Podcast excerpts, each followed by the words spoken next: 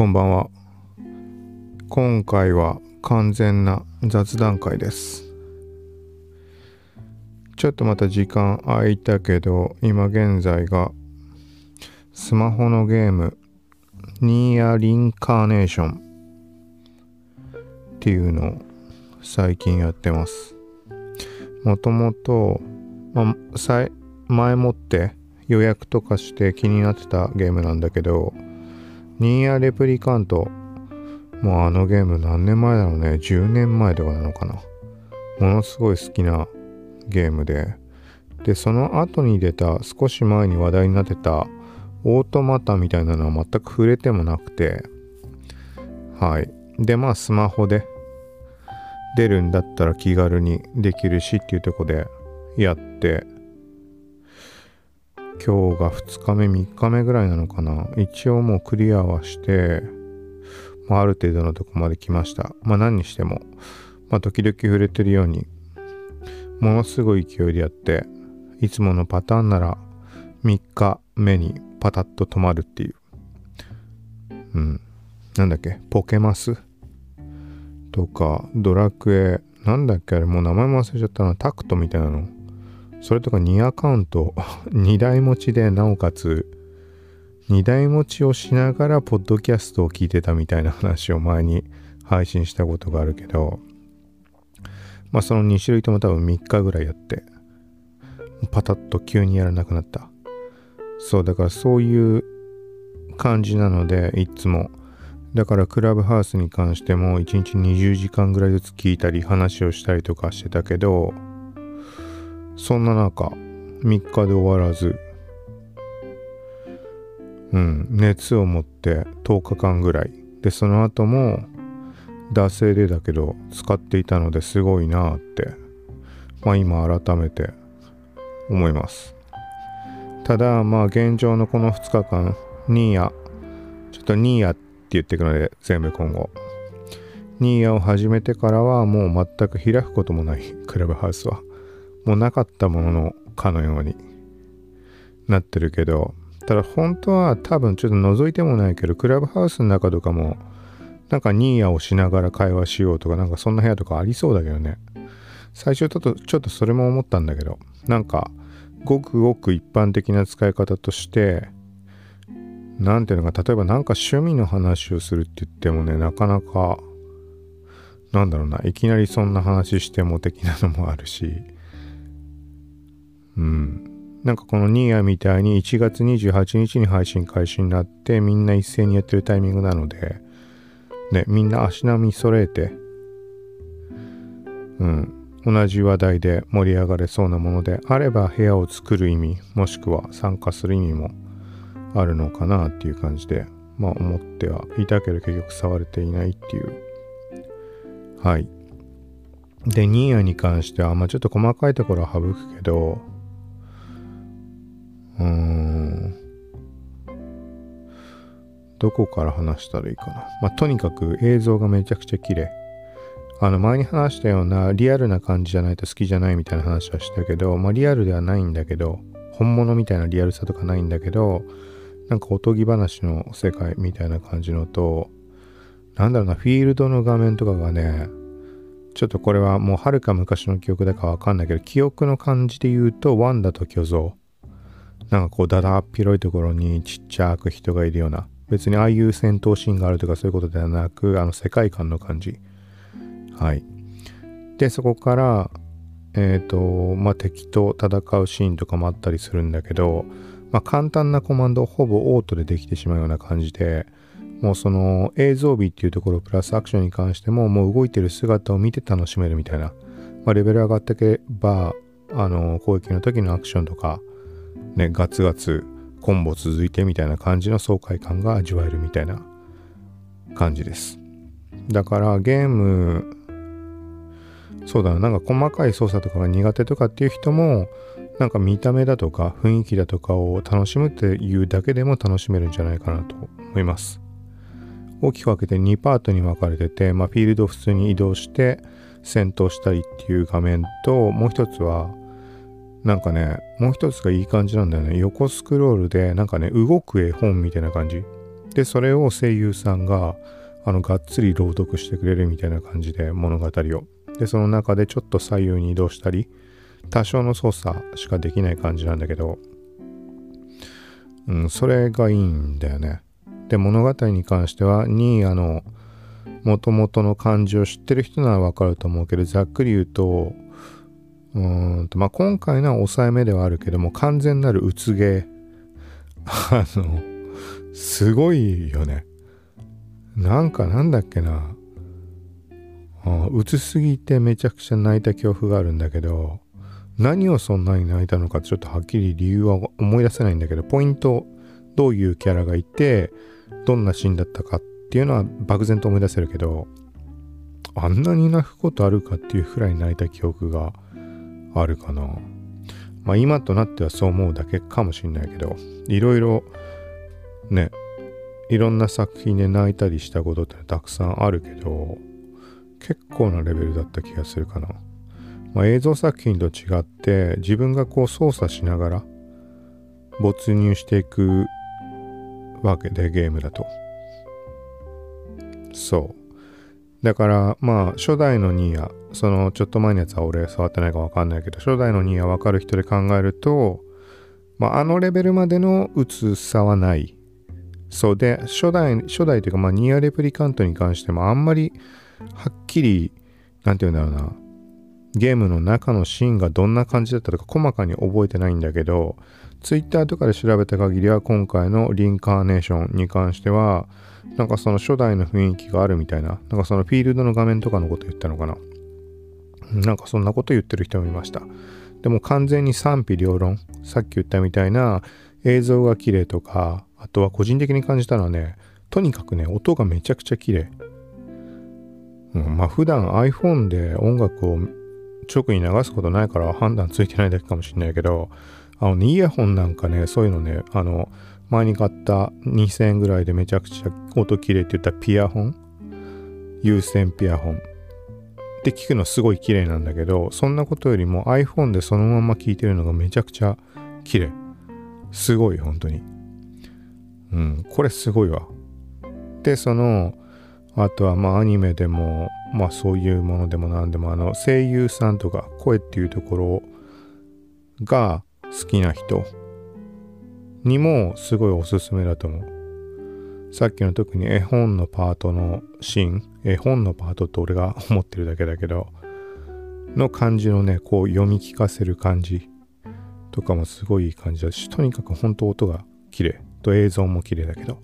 で、もう一点あげるとちょっと話それてしまってるけど、まずいいところ。で、ダメって言ってる人の話っていうのも気持ちはわかるので、これは後半でもうちょっとしたら話します。そう、いい面で言うと、あとはフィールドの画面、普通にこう、うんと古い、古い都市というか、古代都市みたいな感じの橋のところを渡ってったりとかなんかそんなの連想してもらって、なんて言ったらいいかな。もうなんかラピュタ的な、ラピュタの通路分かりづらいか。あんま草原みたいなのないからな。もうただの通路だよね。石畳の、なんか空中に浮いてそうな。うん、そういうとこをどんどん進んでいくわけだけど、なんかね、カメラワークというか、ゲームの中でのことをカメラワークっていうかわかんないけど、カメラの視点の切り替わりがね、ものすごいいい感じで、なんていうんだ、例えばこう、すごい遠くからちっちゃい点ぐらいの感じで主人公たちが歩いてるところが見えてるかと思うと例えば門みたいな門というかゲートみたいなとこくぐっていくようなシーン壁に穴が開いててトンネルみたいな。そこに入る時にグワーって急にズームになってみたいな見せ方をしてでトンネルを抜けたタイミングでカメラが急にブワッて上に上がって斜め上空から見下ろしてる。で橋の上を例えばそのまま進んでたとしたらカメラがグワーって回転して近づきながら降りていって回転してみたいなそういうとにかくね見せ方がものすごい。でその時もあのなんだろうな臨場感というか遠近法的な遠近法って言い方おかしいか、まあ、よりこのねリアルな感じに感じられるのがこうカメラが例えば上空からこう回り込んでくるにしてもその時にわざわざね間に柱とかを通すんだよね。柱でも一瞬視界がもう完全に隠れてしまう。で柱の影を抜けてみたいな回り込んでくるみたいなそういう感じのそうあの画面の移り変わりってのがまあことごとくあるんだよね。そうそれもなんかそこの良さを分かってからはもうそれがたまらない感じ。映像美っていうのも含めて。はい。まあ大きく言うと大きくっていうかまあいいところで言うとそんな感じです。でなおかつ、まあ、儚い感じの物語がと記憶に関わるような感じ。記憶って言い方をするとだから、まあ、例えばキングダムハーツのあの記憶の感じとかって思ってもらうとそんな遠からずなんじゃないかなと思います。記憶を回収したりとか修復をしたりみたいな感じニーヤの初代覚えてないけどニーヤの初代ってそういう要素だよねめちゃくちゃそういうあれかそうでそう、ニアレプリカントのなんかリメイクみたいなのも出るんだね、4月かなんか。ちょっとびっくりしたんだけど、全く知らなくて。ただ、ゲームのハードを買ってまでやるかって言ったら、か PC 版も出るとかって話ではあったけど、そう、それもなんか、ね、今今回このリンカーネーション触れたことによって初代やりたいなと思ったから、うん、そうだね。音楽に関しては、音楽に関しては初代のあのニアレプリカント的な曲っていうのはクエストとかの方でしか流れない気がします。通常のフィールドの時の音楽は、こうグッとくる感じはないけど、なんだろう、その記憶で初代の感じ、あの感じ、あれはアルバムを買ったりとか CD 買ったりとかもしたんだけど、すごい好きな感じなんだけど、ああいう感じではない。うん。かといって初代のニアレプリカントの通常のフィールド画面みたいなのがどんな曲だったかってのを覚えてないからあれだけどはいまあそんな感じですで一方面白くないって言ってる人に関しては今言ったメリットをまんまあのあれだねマイナスに思ってる人たちっていう人たちになります、まあ、何かっていうとゲーム性が低いあのまあ見てるだけしかできないみたいなうん、そういう声が多い気がします。それは確かにそうだなとは思うかな。今回最初に触れた時に30分間から1時間やった時、あのまあ綺麗だし、ニーヤの世界観は好きだし、ってのはあっても、ちょっとこれや、やん、もうすぐやめちゃうかなって思ったんだよね。まあ、それがさっき言ったまま、あの、特に何をする必要もない。戦闘もほぼオートみたいな感じだし。うん、なんかそんな戦略練ってどうこうってやる要素ってあんまないから。うん、であとはワンダと巨像的なそのまあ世界観なわけだけどそれもなんかねあの特にこういろんなところ歩き回って調べるような感じじゃないんだよねもう一本道ただ進んでいくだけもう進んでいく本当に進んでいくだけでこの映像美をどうぞ見てくださいっっていう感じなんだよね本当に。だからこれやる必要あるかなみたいにちょっと最初思いました。だからその感覚の人たちが、まあ、そこでやめてしまったりとかあとはだからニーヤの世界観とかそういうところっていうのを分か分かってないっていう方はあれだけど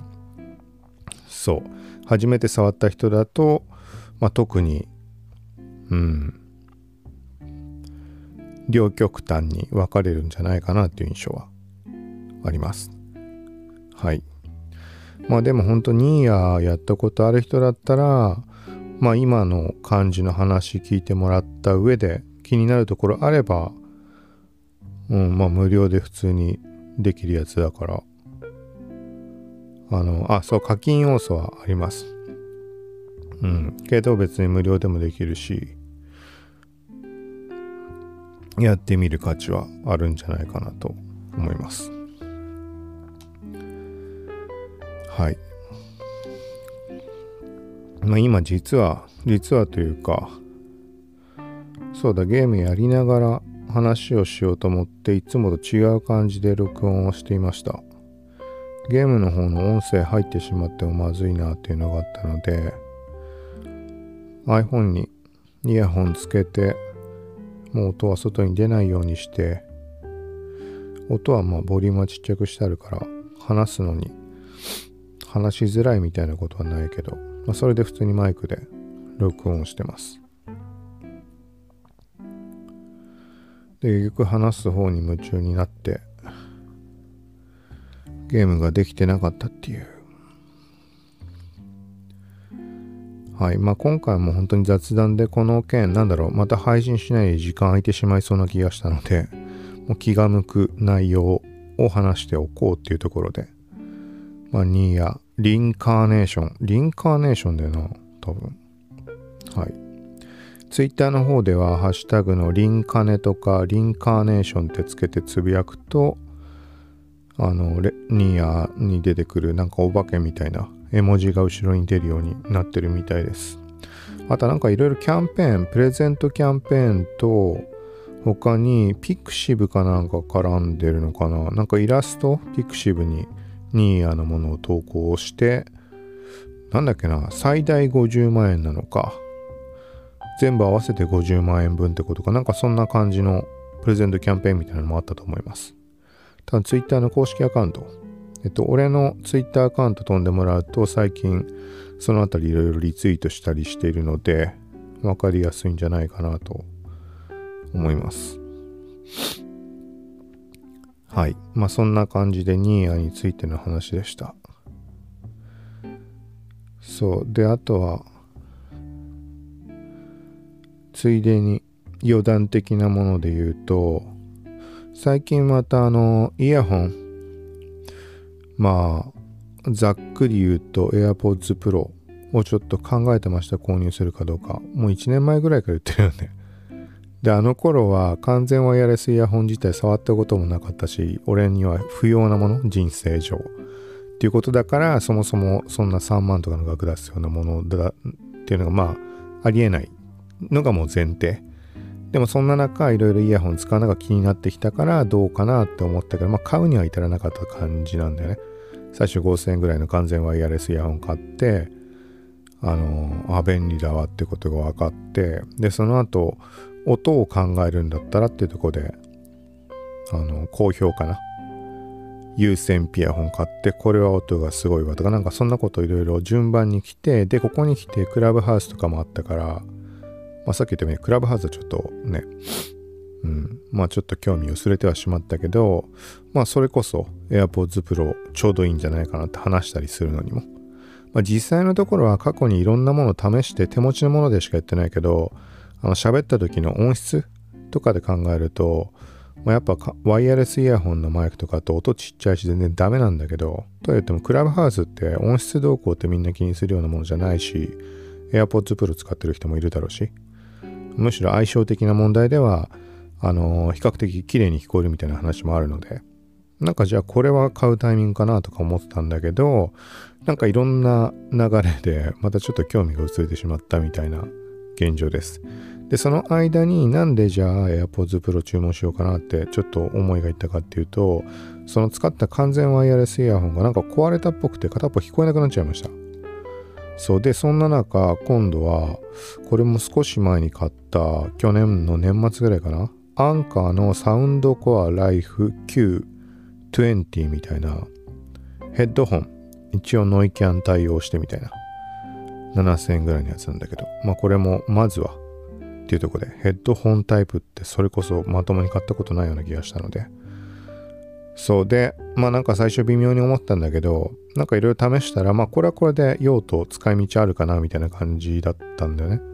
それで完全ワイヤレスイヤホン壊れたから、片っぽだけ聞こえないからしょうがないなと思って、うん、まあちょっと邪魔だけど普段使うにはヘッドホンをつけようと思ってつけてみたら、まあ、電源が入らない。で充電ケーブルを挿してもすぐランプが消えてしまう。まあ要はぶっ壊れたわけだよね。そう。完全ワイヤレスイヤホンとヘッドホンもってなったからじゃあそれこそちょうどいいと思ったんだけどそまあそんな中えっとねアンカーがすごいなっていう話をちょっと一つすごいなっていうかうんとね結局完全ワイヤレスイヤホンに関してはあのちょっといろいろ調べたというかちゃんと説明書をダウンロードしてみてみたら初期化の方法あったので試したらそれで治りました。いくらいろんなことやっても片側だけなんなかったんだけど初期化やったらちゃんと流れたのでこれは試す価値あるんじゃないかなっていう話が一つ。とアンカーの方に関してはもう問い合わせというかあの交換のお願いしますってメール。メールフォームからやったんだよね。でそしたら返事が来て普通に考えたらさ交換の商品を送ってくれて返送するわけじゃん。そうそしたらなんかねその返送業務とかコロナとかの絡みもあってなんだろうけどそういうのの対応が追いついていないとかなんかそんな感じでご自身で廃棄してくださいみたいな感じで要はもうもう一個届くみたいな感じなんか別にね壊れてるから得したわけではないむしろむしろ普通に考えたら迷惑な話なのかなわかんないけどえっとこれはもう向こうにも伝えたんだけど有線で接続した場合は使えるんだよね。あのワイヤレスの状態要は何ていうのかな。有線で接続した時は充電とかなくても使えるタイプのヘッドホンになってます。一般的にそういうものなのかどうかわかんないけど。なので有線線つないどくんであればちゃんと機能するから、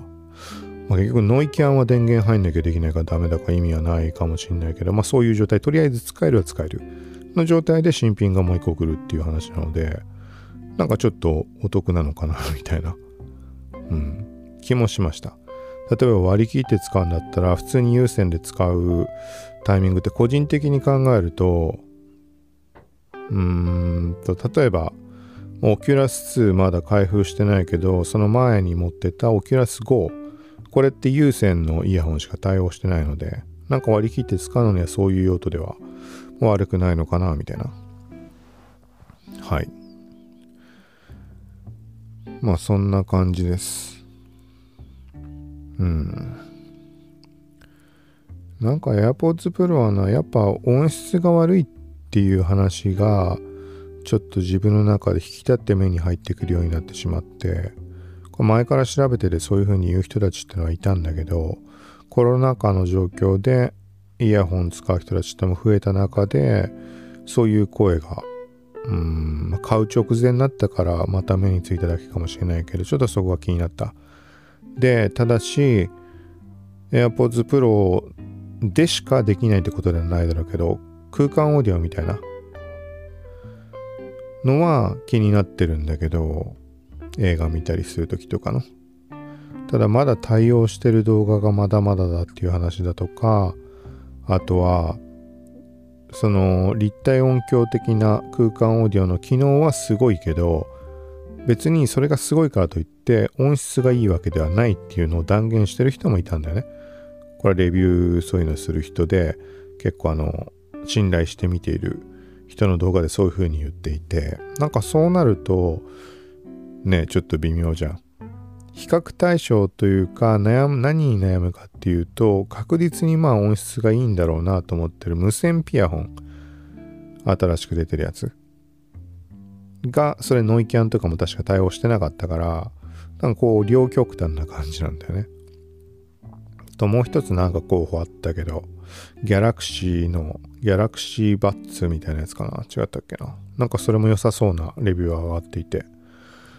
うんけど iPhone 使って一応 iPhone はもう定番的にもうずっと使い続けているわけででそこに Apple Watch も少し前に買ってであればまあ Apple で揃えておくのがいろいろ無難なのかなっていうそういうメリットに関してよく話し上がってるからとも思うしうん、どうなんだろうなっていうところです。多分何にせよ、これはまあほとんどそうだろうけど、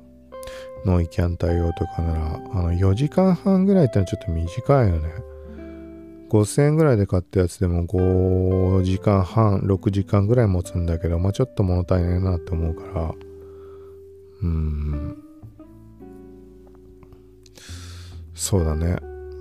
そう。で、あとはもう完全ワイヤレスイヤホンが壊れたタイミングで、ちょこっとこうなんか聞いたりするときには、まあ有線のものを使うように戻ったんだけど、有線ピアホンをね、また使ってみたら、やっぱめちゃくちゃ音綺麗で、で、その後に、あの、有線のイヤーポッツ、アップルの純正の線のついてるイヤホン。あれで聞くとね、もうね、ゴミとまでは言わないけど、ああ、なんか、チャチい音だな、みたいな感じに聞こえてしまうので、比較してしまうと。元はそのイヤーポッツの音すごい好きだったんだけど、もう散々ポッドキャストで去年ぐらいの、多分今頃、今頃かもうちょっと前ぐらいにそれこそひたすら言ってたんだけど、うん。だその時はイヤーポッツの音がいいって言ってたんだよね。でも有線イヤホン買っちゃったらもう全然、もうもうお話にならないで特にさっき言ったみたいにここ最近触れた時聞いた時にイヤーポッツはちょっとないなっていう感じになったので。そうそれもあってエアポッツはどうなんだろうっていう感じです。はい。ということでとりあえず今回はまあ最低限配信をしておこうというところでの収録でした。この後もうんまああんま長い間期間空かないように。雑談的なものでもいいからちょっと配信は継続できるようにしようとは思うので。タイトル判断してもらってよかったらまた聞いてもらえればと思います。ある程度なのでこの間に起きている SNS 関連のことってのもいろいろとあると思うのでまとめて話すかもう最新のものだけにするかっていう感じでそちらも近いうち話はしようと思うので。はい。ということで今回は以上です。さようなら。